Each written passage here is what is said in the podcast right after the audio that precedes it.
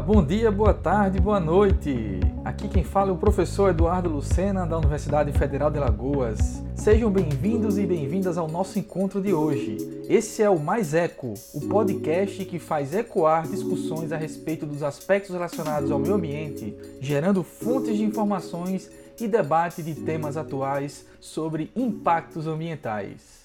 Esse é um episódio especial, o qual nós participamos de uma entrevista realizada pela Ambimet Monitoramentos Ambientais e iremos falar sobre poluição hídrica. Entender um pouco sobre a qualidade de um recurso hídrico, como ocorre a poluição neste ambiente e também quais seriam as tecnologias para a recuperação de uma área degradada.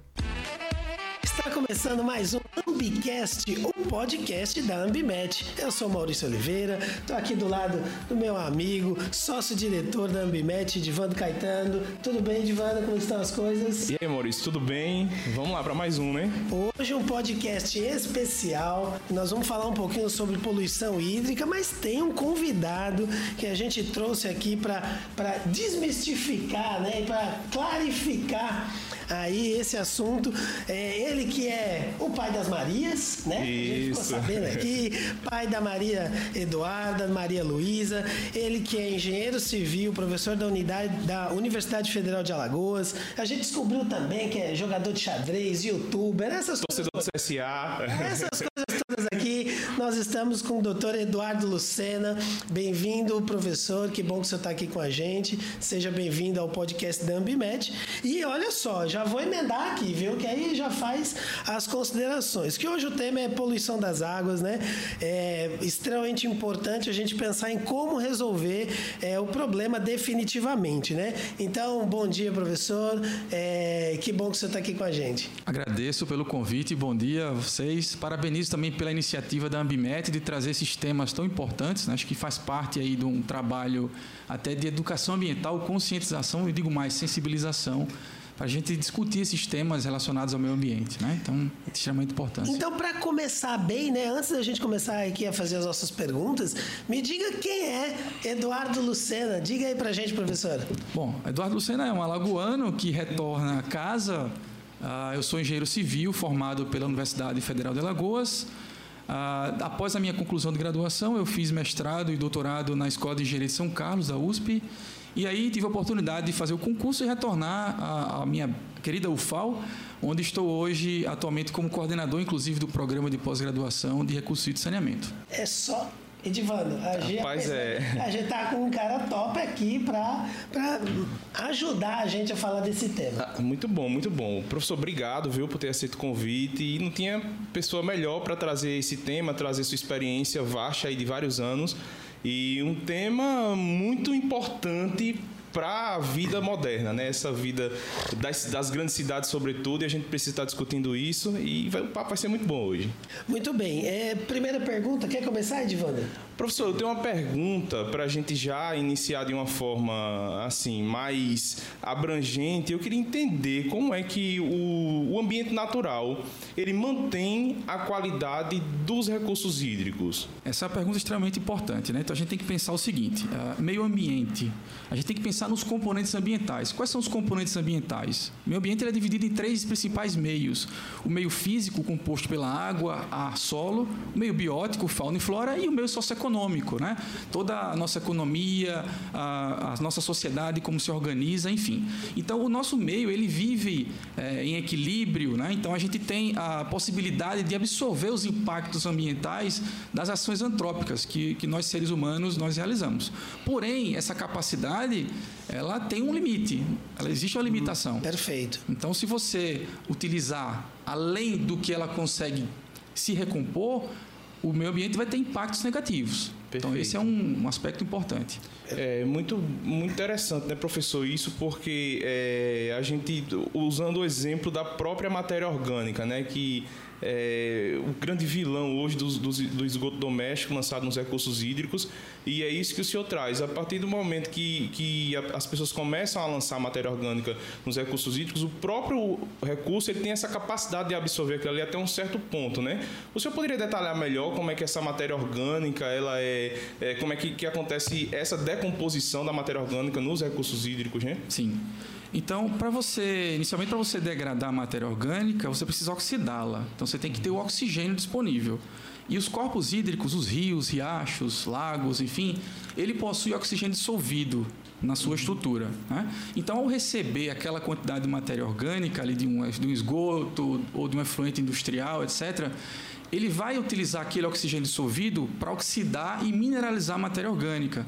Porém, se você tem um excesso, um acúmulo, né? então você tem um impacto cumulativo, é aquele impacto que se acumula no tempo e no espaço você vai ter uma redução desse oxigênio dissolvido e aí você vai ter um desequilíbrio na fauna e flora aquática daquele meio que está recebendo. Uhum. E aí, consequentemente, você vai ter mais mortes, né?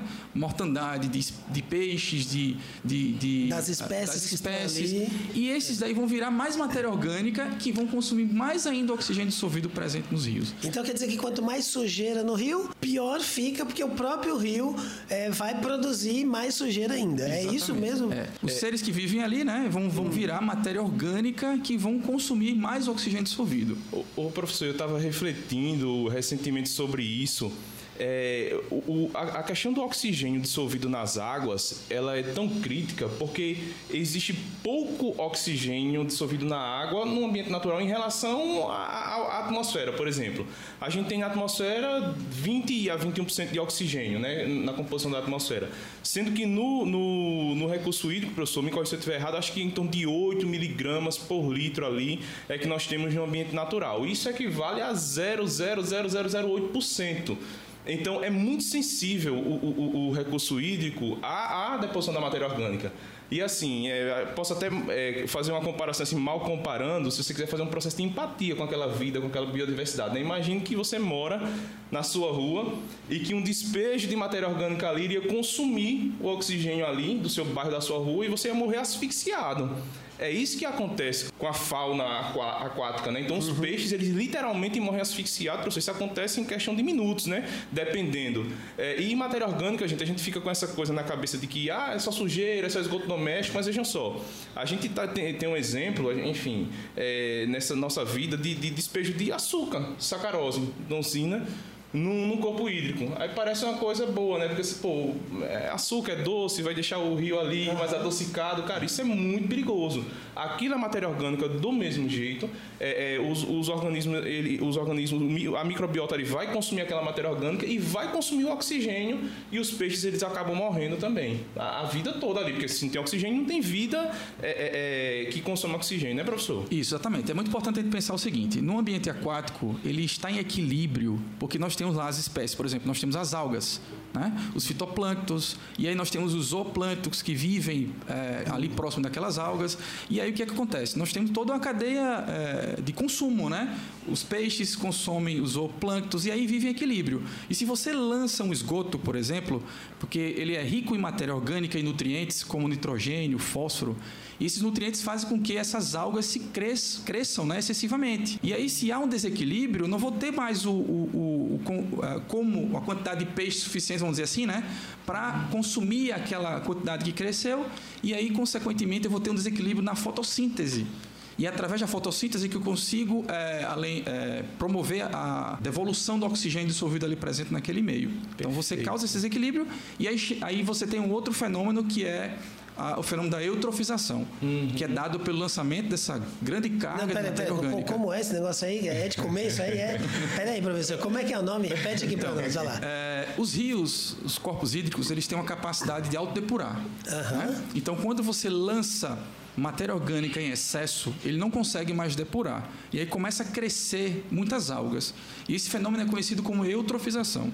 Ok, um, um, excesso já, já deveria ter algumas algas ali. Sim. No entanto, a, o depósito de matéria orgânica, ou seja, de sujeira, faz com que mais algas cresçam é, de forma desordenada. É isso mesmo? Exatamente. E aí você tem uma, uma barreira que impede a penetração da luz solar e aí não vai ocorrer mais a fotossíntese que acontecia lá embaixo, né? Uhum. Então você tem o quê? Mais um, de, uma, um decaimento da quantidade de oxigênio dissolvido ali presente. Uhum. Vai virar mais matéria orgânica que vai precisar mais do oxigênio dissolvido ali presente para oxidá-la. Um leigo falando, né? Assim, é, como eu vivo dizendo aqui nos, nos podcasts da Ambimed, é, como administrador, é, eu não entendo muito isso disso não, mas olha só, é, desmistificando a, a, poluição hídrica, então quer dizer que não é só o problema da gente jogar é, os nossos materiais nos rios e aí ele fica feio, né? Ele fica cheio de, de, de da poluição visível ali,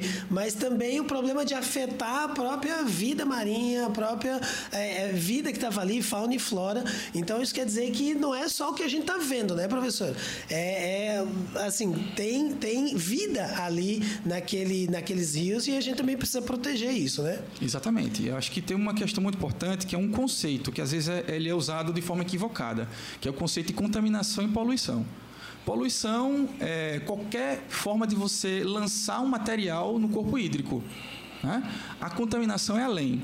É quando você tem lá micro-organismos que podem tra transmitir doenças, patógenos, material radioativo e etc. Então, se você lança o esgoto, o esgoto tem coliformes. Uhum. Então, você tem os patógenos que transmitem doenças, né? É diferente, vamos fazer uma, uma, uma, análise assim, bem simplificada. Vamos supor que essas garrafas PET, né, limpas, vão para um rio. Então, vamos dizer assim, é uma poluição. Ok. Mas não necessariamente está contaminado. Uhum. Mas se tiver a intrusão de algum elemento que pode transmitir doença e risco à saúde humana, uhum. né, aí eu tenho uma contaminação. Tá? Muito bem, o podcast da Ambimed trazendo informação aqui para gente. Perfeito, professor, muito obrigado, maravilha. É, eu tenho outra dúvida, professor, também, que, que eu, a gente queria entender como é que se dá a poluição nos corpos hídricos, né? E, e queria que o senhor traçasse também esse conceito de bacia hidrográfica, né? O que é isso? É uma bacia, né, Maurício? É, é, é, é uma bacia gente, daquela... A gente usa no quintal, é? Não, como é? E como é que isso se dá, essa poluição aí, pela ação do homem, nessa bacia hidrográfica e no, nos corpos hídricos? Tá. Essa pergunta é bem interessante, né? Porque é, eu vou, vou, tentar puxar um pouco lá de trás, tá? Então, o que, é que acontece? É, nós, seres humanos, lá na época que é, a gente ainda era nômade, né? Uhum. A gente procurava os lugares próximos dos rios. Por quê? Porque eram os lugares que tinha água para o seu consumo, né? E áreas mais férteis, onde eles tiravam o seu alimento, né? Porque eles, eles colhiam depois a gente começou a, a, passar por um momento mais de sedentarismo, né? onde aí começou a agricultura uhum. e as margens dos rios começaram a ser ocupadas e devastadas. Então isso daí já começou a, a vir, né, a sentir um pouco a, as questões dos impactos ambientais pela ocupação do, do, de nós seres humanos, tá? Uhum. É, então desde os primórdios a gente precisa ocupar essas áreas para poder conseguir movimentar a nossa economia. Bom, e aí o que acontece? A população cresceu, as cidades cresceram, teve um uso e ocupação desordenada do solo. Principalmente na margem dos rios? Principalmente nas uhum. margens dos rios. E aí traz esses impactos que nós estamos sentindo hoje. Né? Nós temos vários rios que nós não temos nem nascente mais, não existe mais nascente. As nascentes morreram, uhum. certo?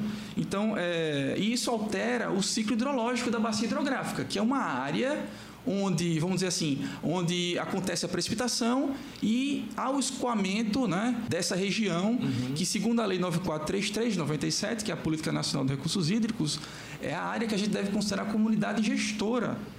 Tá? Uhum. Para a gente pensar no planejamento territorial. Perfeito. Então é muito importante que a gente conheça as nossas bacias hidrográficas para pensar no planejamento de uso e ocupação, para a gente não ter mais a uma, uma ocupação desordenada, né? Professor, e sem medo de errar, eu acredito que toda grande cidade brasileira existe esse canal de esgoto passando no meio dela, né? A gente está falando aqui de Maceió, a gente sabe o nosso problema aqui, daqui a pouco a gente vai entrar nele, uhum. inclusive.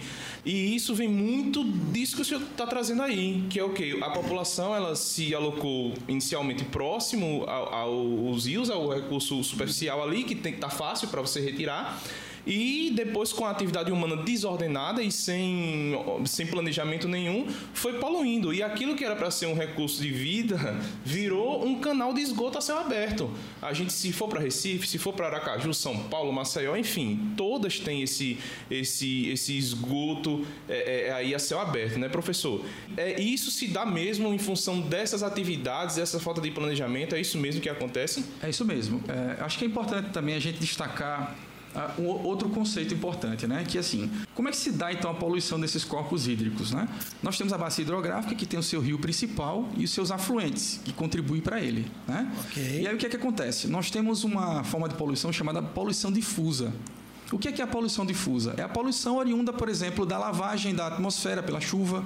É, quando cai a chuva, escoe, escoa pelo solo. E aí nós temos lá ah, uma fossa ou um depósito irregular de lixo. E tudo isso é varrido pela chuva para onde? Para o canal dos rios, para os rios. E essa fonte de poluição difusa é muito difícil de você quantificar e entender de onde ela vem. É diferente de uma fonte pontual né? uhum. onde você tem um ponto de lançamento e aí você consegue monitorar, controlar a vazão, e etc., para poder conseguir o, fazer com que o rio consiga depurar aquela matéria orgânica, né? Perfeito, professor. Me parece que o, problema da vazão, aí o senhor falou de vazão aí e me veio aqui, é, é, uma, é uma questão importante também, né? Porque no ambiente natural, com a cobertura vegetal natural, o que é que acontece? A chuva, ela cai e parte da água escoa superficialmente e parte infiltra, que é muito importante essa infiltração para o equilíbrio todo, né? Porque tem a, aí você vai para o lençol freático, enfim, e, e, e, todo o ciclo das águas.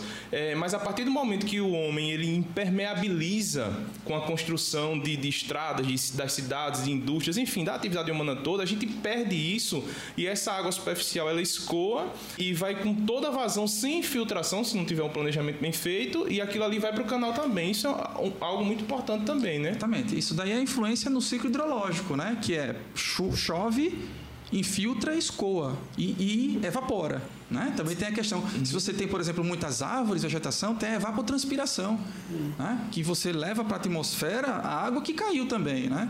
Então, se você tem a supressão dessa vegetação, a retirada dela, a impermeabilização do solo com pavimentação, você reduz a infiltração, reduz a evapotranspiração, e para onde vai?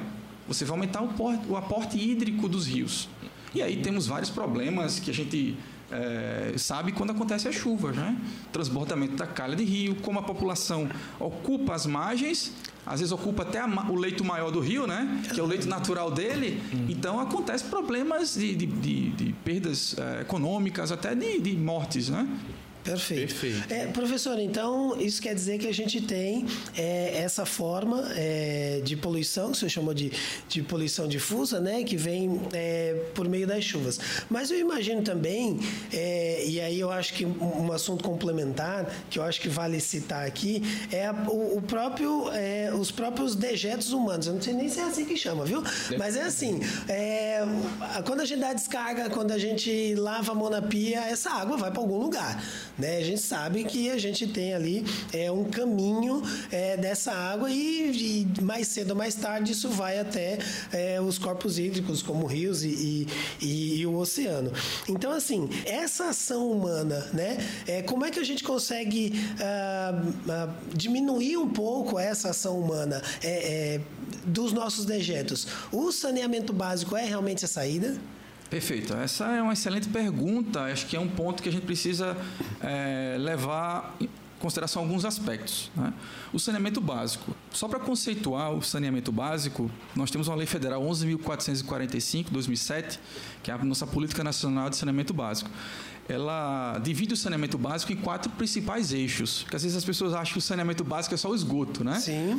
Então, o saneamento básico ele é composto pelo esgotamento sanitário, pelo abastecimento de água, manejo de águas pluviais, a drenagem das chuvas e resíduo sólido. Então a gente tem que integrar esses quatro eixos. Eles trabalham de forma integrada. Tá? Então o primeiro aspecto para a gente evitar que a poluição che é, chegue lá no, nos recursos hídricos, a gente tem que ter um bom planejamento. Então tem que pensar nas ações de saneamento básico, ações técnicas de engenharia.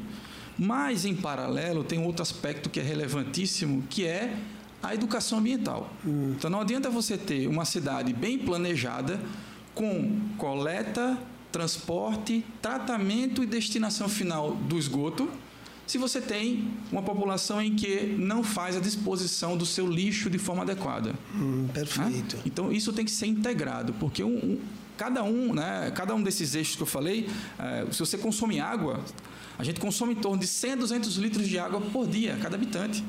80% disso vira esgoto. Perfeito, né? Porque de alguma forma a água né, vai pelo ralo. né? Exatamente. A gente imagina que vai para algum lugar. Exatamente. E, para ter uma ideia, cada um de nós geramos em torno de 800 gramas a 1 quilo de, de resíduo de lixo por dia.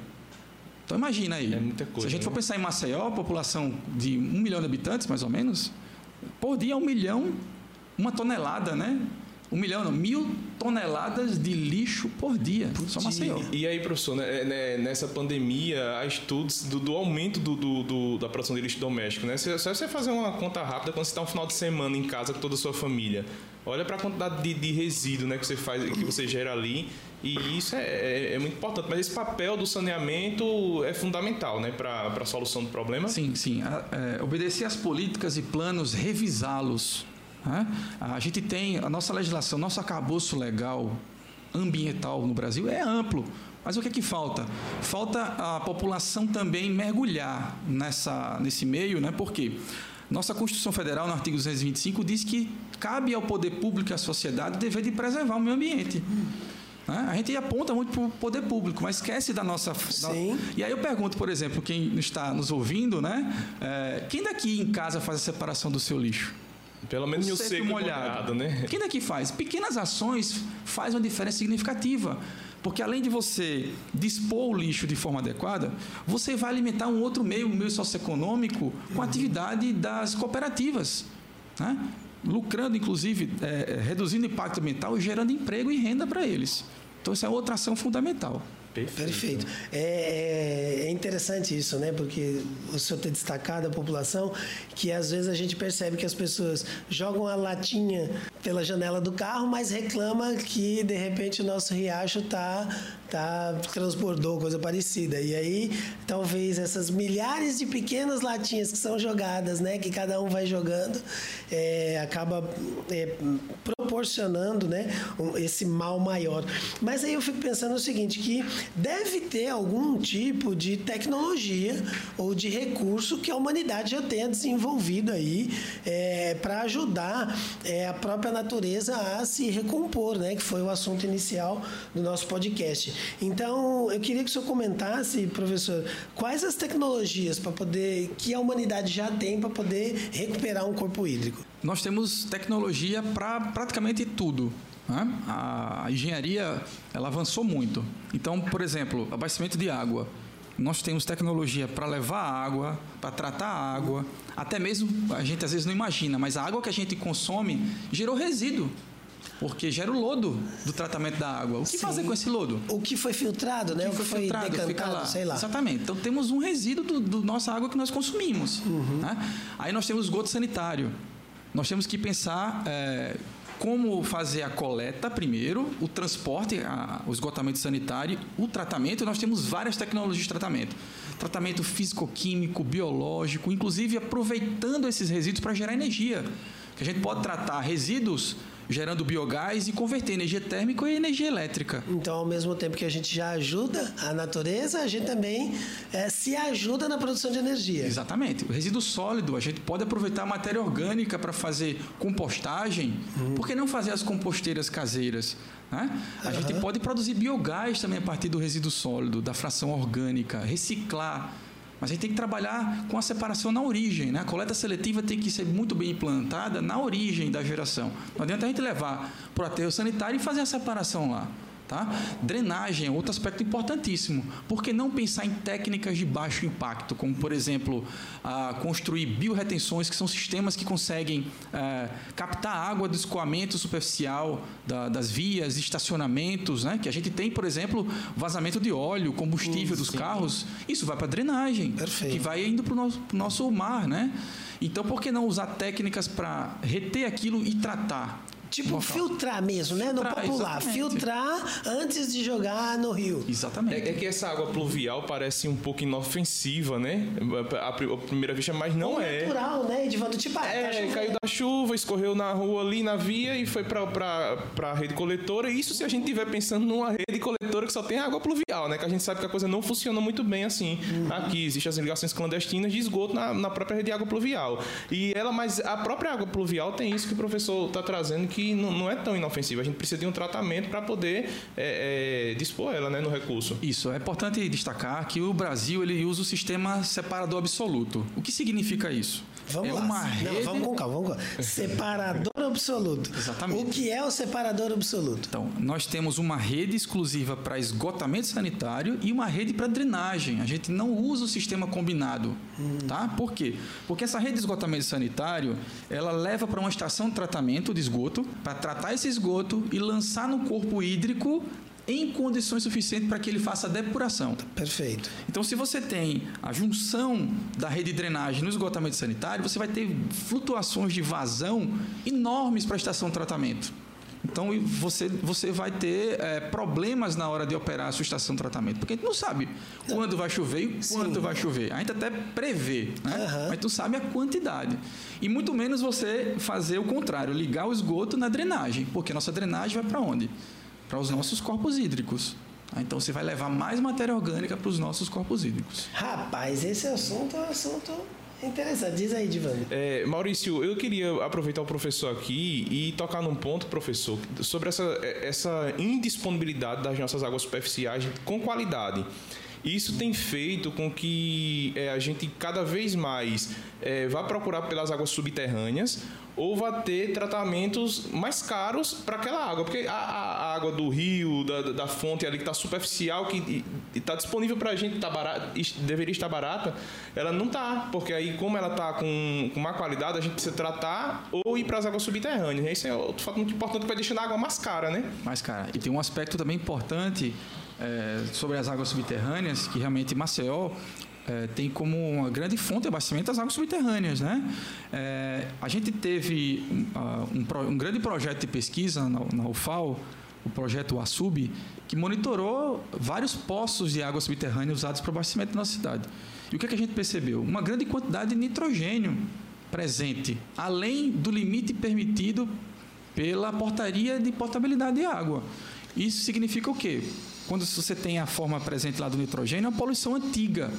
Ou seja, você tem um lançamento de esgoto no solo, né, muito oriundo ah, de, de sistemas fossa séptica, né, sumidouro, que é lança, lança no solo, ou ausência de rede de coleta de abastecimento, de coleta de esgoto sanitário, melhor falando. Né?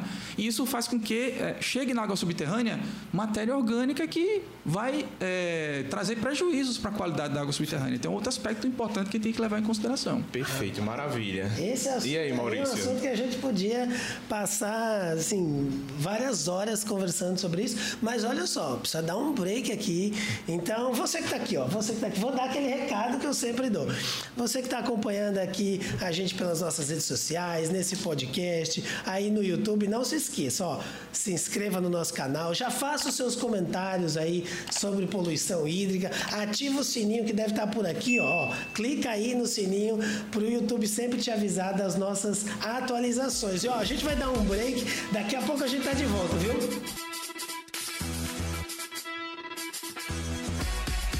Voltamos com o Ambicat, o podcast da Ambimet. De novo? Ó, vamos cortar isso. velho. A gente falou tantas vezes que eu falei errado de novo. Essa vai para o melhores momentos. De novo, é. Melhores momentos. Vai, vai, vai, vai, vai. Então voltamos com o Ambicast, o podcast da Ambimet. E você? Ó, deu aquele pause no vídeo, já se inscreveu, já curtiu, fez aquele comentário, então volta aqui. A gente tá aqui falando sobre poluição hídrica com ele, que é fera. A gente já fez aqui o, o, o currículo. Professor Eduardo Lucena, nosso convidado de hoje, para continuar esse bate-papo. E aí, Divano, o que, que a gente tem mais aqui para sugar né, o conhecimento aqui do professor? É, show de bola. Professor, agora eu queria que a gente entrasse num tema nosso muito particular, mas que eu acredito que é um case e as soluções que a gente pode trazer aqui vai servir para outros cases também no país, porque as coisas se reproduzem. Os centros urbanos eles é, são muito parecidos em muitas coisas. E aqui em Maceió a gente tem o nosso caso mais emblemático aqui na nossa capital, que é do Riacho Salgadinho, né, da bacia do Reginaldo. É, eu queria que o senhor tra traçasse para a gente é, como é que o Riacho Salgadinho chegou nessa situação hoje de esgoto a céu, a céu aberto aqui em Maceió. Bom, é, essa é uma excelente pergunta e realmente é, uma, é uma- um questionamento sempre feito, né? é, pela nossa população. Não existe nenhuma ação. O que é que se pode, o que é que pode fazer para a gente ter o salgadinho de novo, né? É, seja possível ser utilizado, enfim, é, tra trazer um aspecto visual melhor, ambiental, né? Inclusive. Só para falar um pouquinho sobre o salgadinho, ou melhor, a bacia do Reginaldo, a bacia hidrográfica do, do Riacho Reginaldo. A importância que ela tem para aqui, para nossa cidade de Maceió, é que ela, ela, essa bacia hidrográfica, ela tem uma área de aproximadamente 26, 27 quilômetros quadrados. Isso representa mais ou menos 42% da mancha urbana da nossa cidade. Então quer dizer que não é só aquela parte lá da praia lá, não, que desembocando na não. praia. Isso vem. Exatamente. Ela vem lá de cima, né? Para quem conhece Maceió, ela vem lá da Santa Lúcia, Antares, vai descendo, né? Por Jardim Petrópolis, Ouro Preto, Gruta, até chegar aqui na nossa Foz, uhum. no Jaraguá, né? na nossa Praia da Avenida. Que é a parte que a gente vê o problema maior, né? Exatamente. Só para vocês terem ideia, dos 50 bairros Maceió, acho que nós temos mais ou menos 50 bairros, 18 bairros estão dentro dessa bacia contribuindo né? Né? essa bacia. Então ela tem uma, uma grande importância para a nossa cidade. Temos vários afluentes e nascentes dessa bacia, como por exemplo o Riacho Seco, o Pitanga, o Pau d'Arco, o Sapo e o Gulandim são os principais afluentes que contribuem né, na drenagem é, dessa bacia hidrográfica, tá? do Reginaldo. É, bom, ao longo da. Como a gente já falou mais no início, né, a ocupação aqui na nossa cidade também se deu nas margens desses rios. Foi sendo. É, não digo nem urbanizada, porque o termo urbanizado significa que a gente tenha as condições ideais pra, de infraestrutura para a cidade crescer. Coleta de esgoto, abastecimento de água. A nossa cidade cresceu de uma forma desordenada. E, claro, nas margens dos rios. Né? Então, nós não temos hoje em dia, por exemplo, ah, mais nessa parte urbana, ah, as margens preservadas desses rios. Como já diz o código, nosso código florestal, né? que a gente tem que ter aí eh, pelo menos 30 metros de margem, direita e esquerda, preservação com vegetação, para manter uma qualidade adequada uh, dos nossos rios. Mínima, né? Mínima. E aí a gente observa que, ao andar nessa nossa bacia hidrográfica, que muitas vezes o canal é, é coberto, né? Então ela está a maior parte está realmente concretado o canal, a gente não vê a parte coberta. Mas e na parte exposta, a gente, a gente costuma ver muito lançamento de resíduos, lixo, de esgoto sanitário. A população ah, construiu as casas, invadiu, teve muitas invasões né, nas margens e a tubulação do esgoto corre exatamente para lá, para esses riachos. Então, uhum. a, esse crescimento desordenado da cidade fez com que essa, essa bacia, esse corpo hídrico, né, fosse amplamente impactado negativamente. É, é, é, bem emblemático, né, professor? A gente, além de, de observar o esgoto, quem é de Maceió sabe disso, e quem é de outras capitais, vai pensando aí no teu case, porque toda capital, assim, tem esse problema, né, desse esgoto a céu aberto. A gente observa, além do esgoto, o próprio resíduo sólido mesmo, lançamento de, de, de, de lixo no, no, no, no, no canal, né?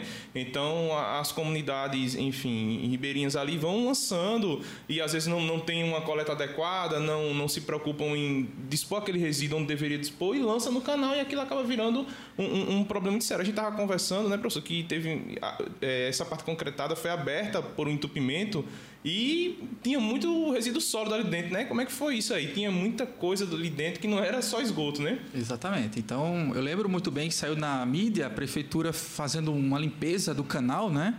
E, e quando eles abriram algumas tampas, a parte é, que eram cobertas, ah, praticamente não se via água.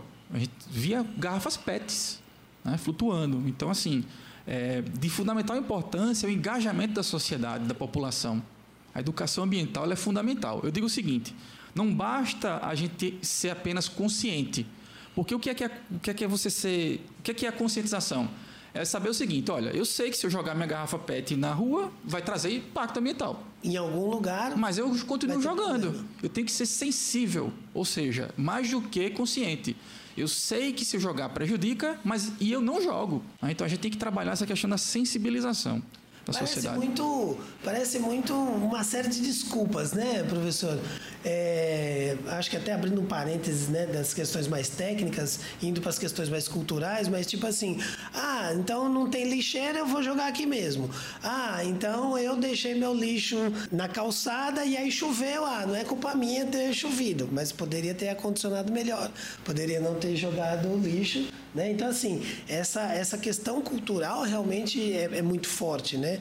E, e o que fazer para reverter isso, né? É, é, com certeza. E eu acho assim que outrora, né, né pessoal, a gente está olhando assim, na década de 80, nós tínhamos a população pescando no, na bacia do Reginaldo, né? Ou, ou, seja, era um ambiente de lazer das famílias. A gente tem fotos ali da década de 80 que não está tão longe da gente. Mas outrora, e isso, como o próprio professor trouxe muito bem no início do podcast, é, o próprio recurso hídrico ele vai absorvendo aquela carga de matéria orgânica ali, mas chega um momento que não dá mais. Eu acho que o que a gente tem que entender hoje é que esse momento chegou há muito tempo já para a gente aqui e a gente precisa é, é, é, se conscientizar disso. Mas aí, professor, a gente queria entender esse é o problema, né? A gente entendeu, né? O que é que é, o que é, que é possível fazer para reverter essa situação? E eu acho também que quando a gente começa a fazer essas perguntas, começa a vir algumas soluções bem práticas, né? algumas balas de prata, né? Tem um, uma turma que chega e diz, não, faz isso, faz aquilo, que resolve em, em, pouco tempo resolve. Essa história de jardins filtrantes serve mesmo para a situação nossa aqui? O que seria que deveríamos fazer aí substancialmente para resolver o problema? É, essa é uma questão muito importante porque às vezes a gente vê algumas soluções mirabolantes, né? Você comprar um pó com, sei lá, micro-organismos, bactérias liofilizadas, joga lá e vai degradar, né? Aí eu queria chamar a atenção para um outro aspecto, né? Então, quem nunca passou pelo Riacho Salgadinho num dia de sol e sentiu aquele odor de ovo uhum. podre, né? Uhum. Então, por que, que isso acontece? Porque aquele odor de ovo podre significa que os, o riacho praticamente não tem mais oxigênio. Quando você não tem mais oxigênio, você tem uma região chamada anaeróbia, anaeróbia, ausência de oxigênio. Então, crescem micro-organismos que vão degradar matéria orgânica e produzir gases, como, por exemplo, o gás sulfídrico, que é esse gás que dá esse odor de ovo podre. Uhum. Né? Então, veja, já é um indicativo de que ali não tem mais oxigênio dissolvido presente, porque já está anaeróbio. Fora a carga de sedimentos que chega, né? de areia, enfim, de lodo, é, que chega lá no riacho. A tecnologia que foi falada, né, de jardins filtrantes, é uma tecnologia que é, é muito importante uh, nos processos de tratamento. Tá? Mas não adianta você utilizar essa tecnologia lá no momento sem você trabalhar os, os eixos integrados do saneamento básico. O que, é que adianta você colocar. O que é, que é o jardim filtrante? O jardim filtrante é, é quando você coloca plantas para poder a planta absorver a matéria orgânica, os nutrientes do esgoto sanitário, por exemplo. Né? Mas o que, é que adianta se você continua lançando mais matéria orgânica? Essas plantas vão crescer de uma forma desordenada e você não vai conseguir controlar. E outra, além disso, os resíduos sólidos que chegam lá.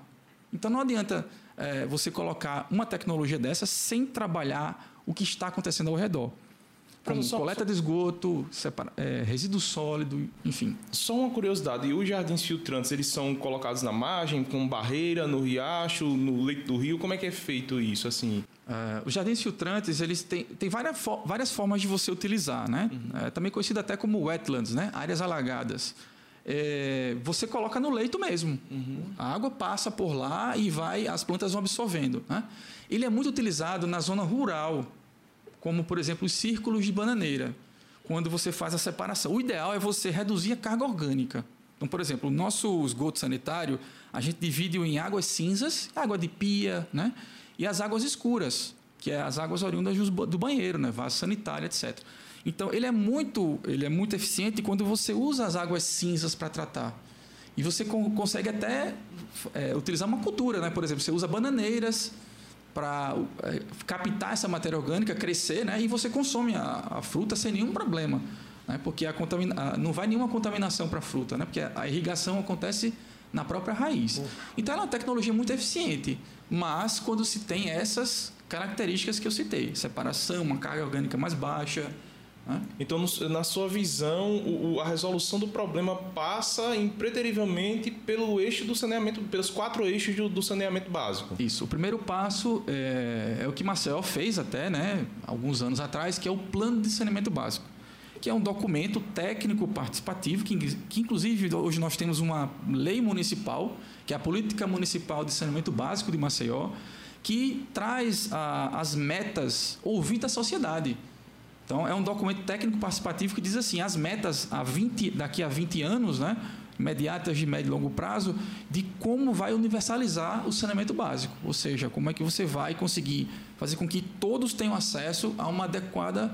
É, um adequado serviço de saneamento básico. Então, o primeiro passo é esse: planejar e ver as ações que serão realizadas para poder você evitar que chegue essa carga orgânica lá lá no Riacho. Né? E não é um trabalho simples, não é um trabalho é, de médio prazo, é um trabalho de longo prazo. Porque você imagina nas grotas, como fazer a coleta de esgoto nas grotas?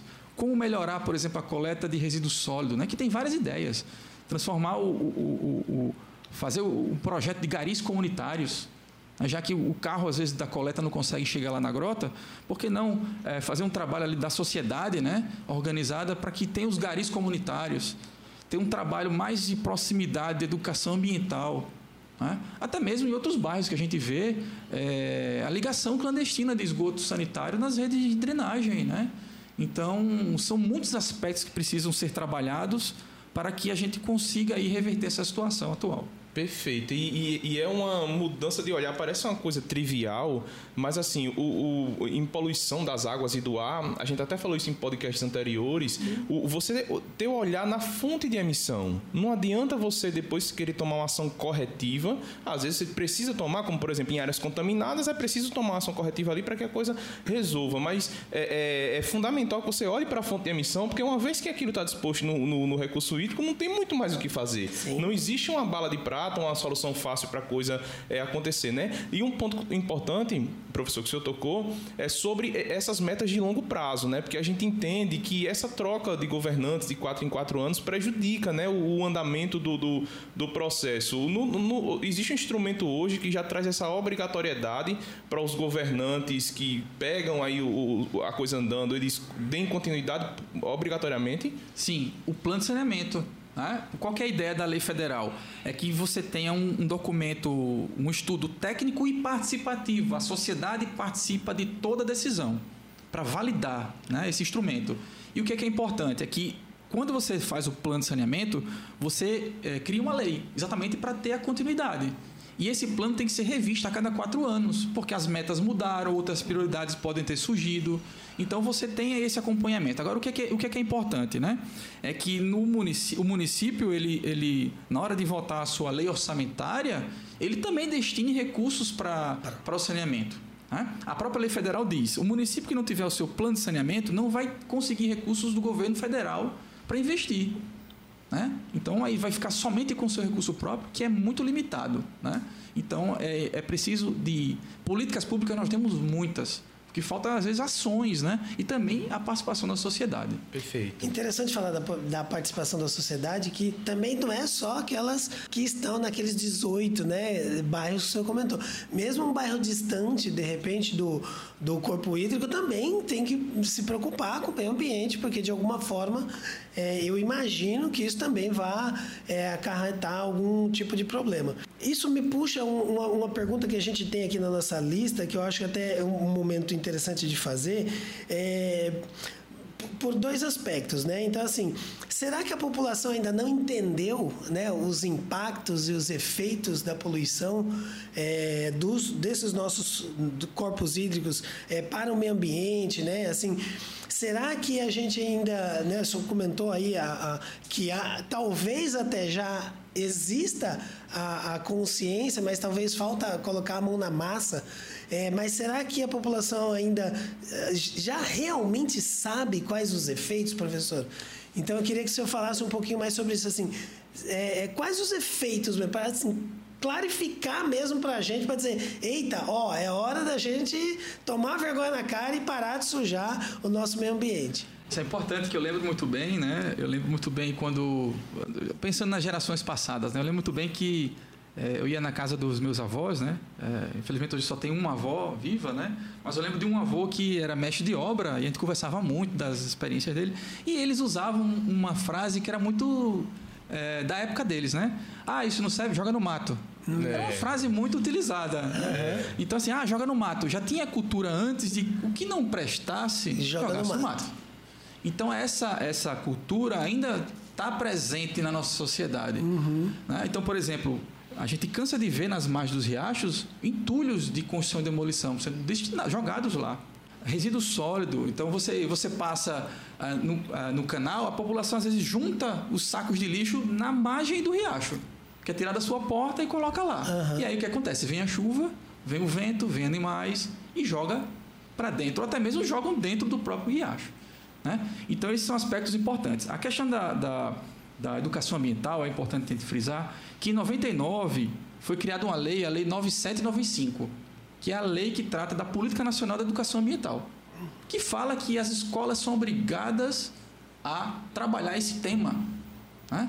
Não só as escolas, eu falo também que a- as universidades têm por obrigação, independente do curso, trabalhar aspectos relacionados à educação ambiental. Que pelo menos dê continuidade, né, professor? Exatamente. Trabalhar a base e para a gente reverter essa situação atual. E, e quais são os principais efeitos né, da poluição das águas, assim mesmo, para a gente deixar bem claro, assim, vários, uma listinha mesmo para assim conscientizar mais ainda a gente, os efeitos da poluição das águas. A gente pode pensar, por exemplo, no meio físico, né? que é o ar, água e solo. Então, a poluição da água vai causar diversos problemas, por exemplo, abastecimento de água. Você vai ter que vai encarecer o tratamento da água, porque, por exemplo, temos os fármacos. Hoje nós consumimos muitos fármacos em casa que vai nos nossos dejetos para as águas. Né? Então, a- a- vai encarecer a tecnologia de tratamento da água para abastecimento, vai causar desequilíbrio na fauna e flora aquática e vai trazer também doenças de vinculação hídrica né? nossa população, para a nossa população, que às vezes tem contato com aquela água. A gente fez um trabalho na universidade, uma dissertação da Camila, onde ela monitorou o Riacho do Sapo, que é um dos afluentes do, do Salgadinho, do Riacho do Reginaldo. E a gente fez uma análise da influência da chuva eh, com relação à leptospirose. Então a gente coletou amostras e fez a extração de DNA e verificamos que ao longo da chuva aumentou a presença do gene leptospira. Então veja, né, que é uma doença muito séria. Então a gente viu que realmente eh, a chuva ela carreia a poluição difusa, né? Aham. Carreia muitos, muitas, muitos cont- contaminantes. A gente viu a presença também grande e significativa do gene leptospira. Então eh, são esses impactos, né? Além dos danos eh, econômicos também, transbordamento, Sim. perdas, enfim, né? É, e é, tá tudo conectado, né, professor? Assim, você, enfim, acaba com a vida daquele recurso hídrico. Se você não quiser fazer um processo de empatia aí com, com o que acontece com os animais, mas você pensar em você, no mínimo aquilo ali é, vai trazer um impacto para você no seu bolso, de repente, do, vai, vai ter menos disposição de água e de vida para que você consuma né, aquilo ali. A gente está em época de pandemia, né? É, Estamos imersos numa grande pandemia e, e muitas das epidemias, sobre a- sobretudo a cólera, né, que aconteceu, enfim, em Londres, na Europa, o, o boom foi lá, vem por meio desse mau uso e da contaminação desses recursos, sobretudo o recurso hídrico. E, a- e às vezes a gente pensa o seguinte, pô, quando algum familiar nosso, ou a gente vê é, os números, né, as estatísticas de pessoas morrendo por infecções, enfim, ou por câncer, por todas as doenças, a gente não imagina de onde aquilo veio. E a gente tem, por exemplo, poluição atmosférica, que não é o caso, mas só trazendo, é, 6 milhões de pessoas por ano morrem devido a complicações de, de- de- de- em função da poluição atmosférica. É 10% das mortes do planeta. A água também é, tem, tem aí a sua representação nesse número todo. Então, é muito importante que a gente entenda que às vezes a coisa acontece, a gente não sabe de onde veio, mas veio de um corpo hídrico poluído, é, é, veio de um ar poluído, veio de um ambiente em desequilíbrio, né? Que, como a gente já falou aqui, já passou da hora da gente entender isso e que tem toda a conexão com saúde pública, né? Que os números vêm daí. E pegando um gancho, é, Divando, a poluição atmosférica também impacta na qualidade da água dos, dos nossos riachos. Por quê?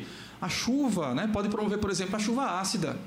né? A chuva ácida acidifica os lagos, diminui o pH. Então, as espécies que lá vivem vão sofrer impactos também. Então, Perfeito. também está conectado. A poluição difusa faz parte da poluição difusa. A gente tem falado bastante sobre a, a- a atuação humana, na verdade, então, né? Assim, se a gente fosse resumir bem, é, a gente falou aí da, é, da questão do saneamento básico, da, da gente não cuidar do nosso lixo, etc. Mas nós também temos um público que deve estar assistindo a gente aqui nos nossos podcasts e, e no nosso conteúdo aqui da Ambimet, é, que são as indústrias também, né? Então tem um, um é, a gente também tem um, uma outra é, uma outra seara também e que a gente pode abrir esse, esse espaço é, porque assim é, as indústrias também são potenciais poluidoras, né? Mas a gente percebe que tem muitas empresas que se preocupam, né, com, com a destinação dos seus resíduos e, e fazem ótimos trabalhos em relação aos seus monitoramentos, etc.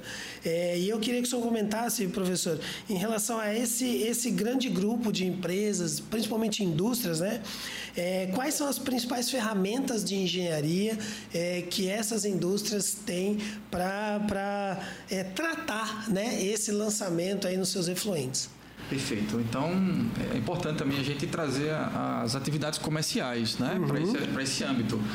É, eu queria falar um pouco antes da, das, tecnolo das, tecnologias, falar no âmbito legal. Né? Então, primeiro, para você ter alguma atividade funcionando, você tem que ter, passar por um processo chamado licenciamento ambiental. Perfeito. E nesse licenciamento ambiental vai ter lá as condicionantes para que a indústria ela, ela possa operar o seu empreendimento. Né?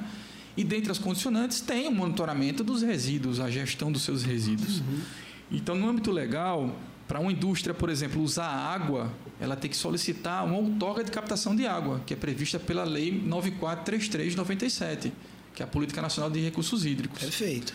E no âmbito do, esgotamento do, do, do, do afluente, né, do, do esgoto que é gerado pela indústria, para poder lançar esse esgoto tratado, ela precisa de uma outorga de lançamento de efluentes.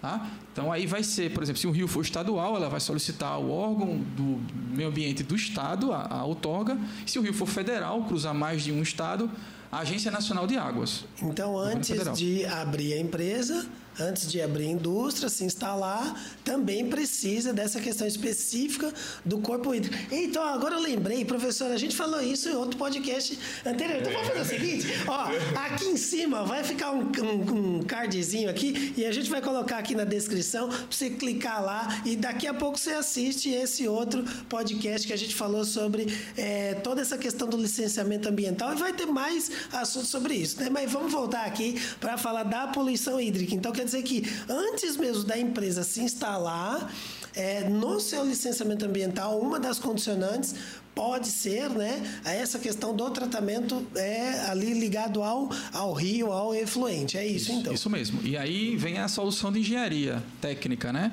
que são as estações de tratamento. Então, primeiro, você tem que saber qual é o tipo de efluente gerado na indústria, o que é que ela vai gerar. Porque, dependendo do tipo de, de efluente gerado, você tem que ter uma tecnologia de tratamento específica. Perfeito. Então, por exemplo, nós temos os poluentes emergentes, que são os fármacos, etc. Né? Não pode ser que lance algum, algum desses poluentes é, em que uma determinada tecnologia não consiga remover. Tá? Então você tem que conhecer qual é o tipo de, de esgoto, vamos dizer assim, que a indústria gera, okay. para você dimensionar. Existe um, uh, um sequenciamento que já é bem conhecido, né? Tratamento preliminar, primário, secundário e pode ir para o terciário quando você pensa em reuso. Muitas indústrias fazem até o reuso do efluente tratado. Então eles podem usar na irrigação, por exemplo. Como a gente comentou, usar é o nosso lixo, o nosso. É uma ótima solução porque você diminui a captação, né? O volume de captação de água. Você reusa a água que você está tá poluindo ali, tratando para voltar para o processo. Exatamente. Então existe, por exemplo, a iniciativa privada, indústrias que vendem uh, o reu, água de reuso.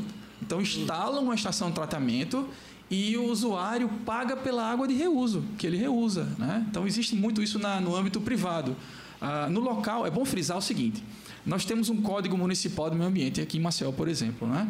É, que diz que você não pode lançar o esgoto nem mesmo tratado na rede de drenagem, é proibido.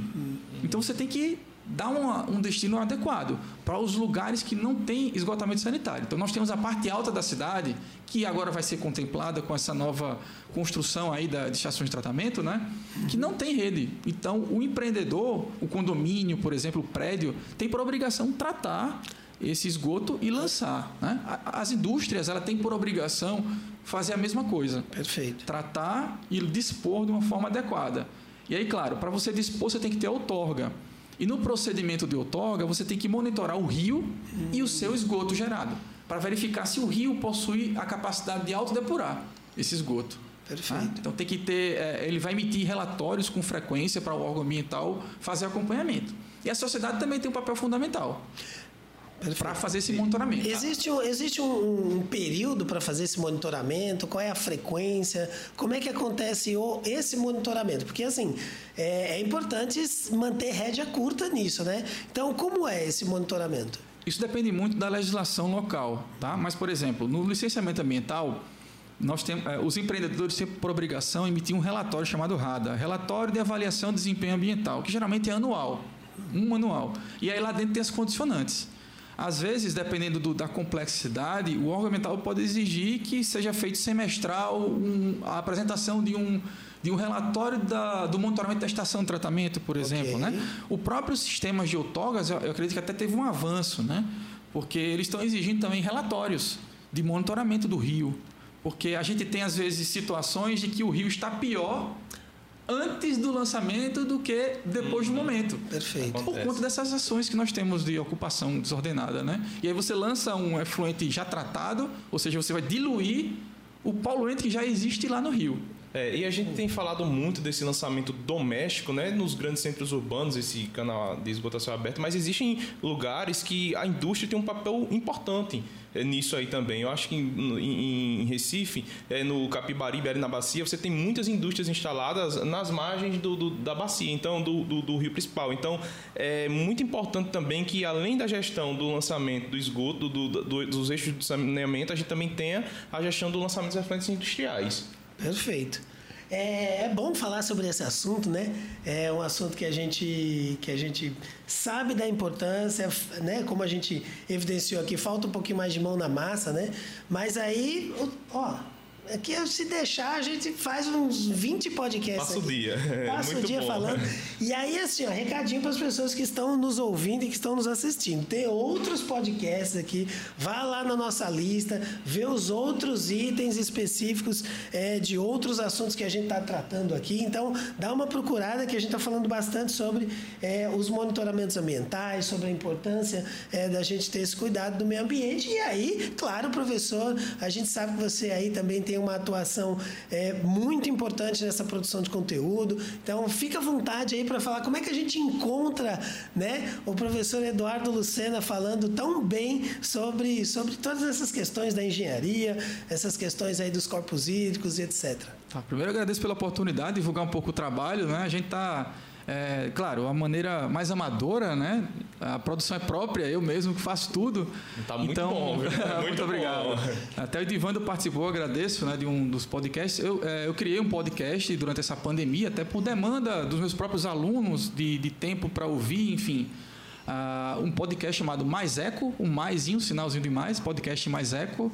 E aí nós tratamos sobre assuntos relacionados ao meio ambiente uhum. e também nessa, nessa nova leva aí do, do, do ensino que veio, né, pra, por conta da pandemia, eu criei um canal também no YouTube, é o Eduardo Amorim Ufal, é, youtube.com.br Eduardo Amorim Ufal, okay. e lá eu disponibilizo minhas aulas, uh, vários vídeos, dicas, também tudo relacionado aos aspectos ambientais, saneamento. Rede social, México, rede social, Instagram, Tenho, Facebook. Sim.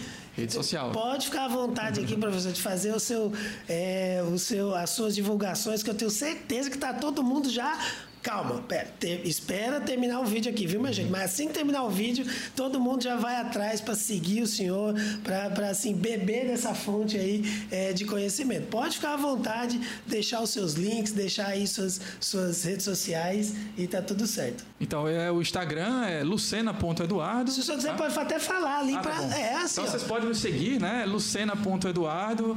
Também vocês podem acessar o nosso site lá da universidade, do nosso programa de pós-graduação em recursos hídricos saneamento, o qual sou professor né, do Centro de Tecnologia da UFAL.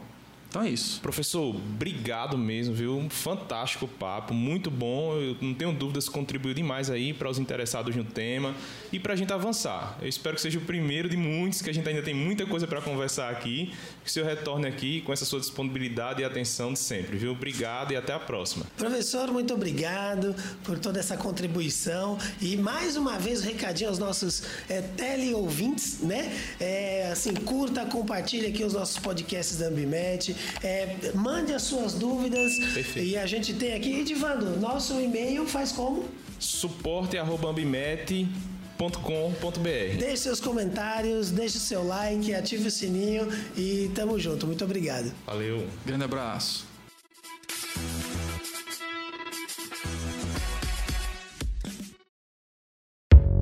E esse foi o Mais Eco, podcast criado pelo professor Eduardo Lucena da Universidade Federal de Alagoas.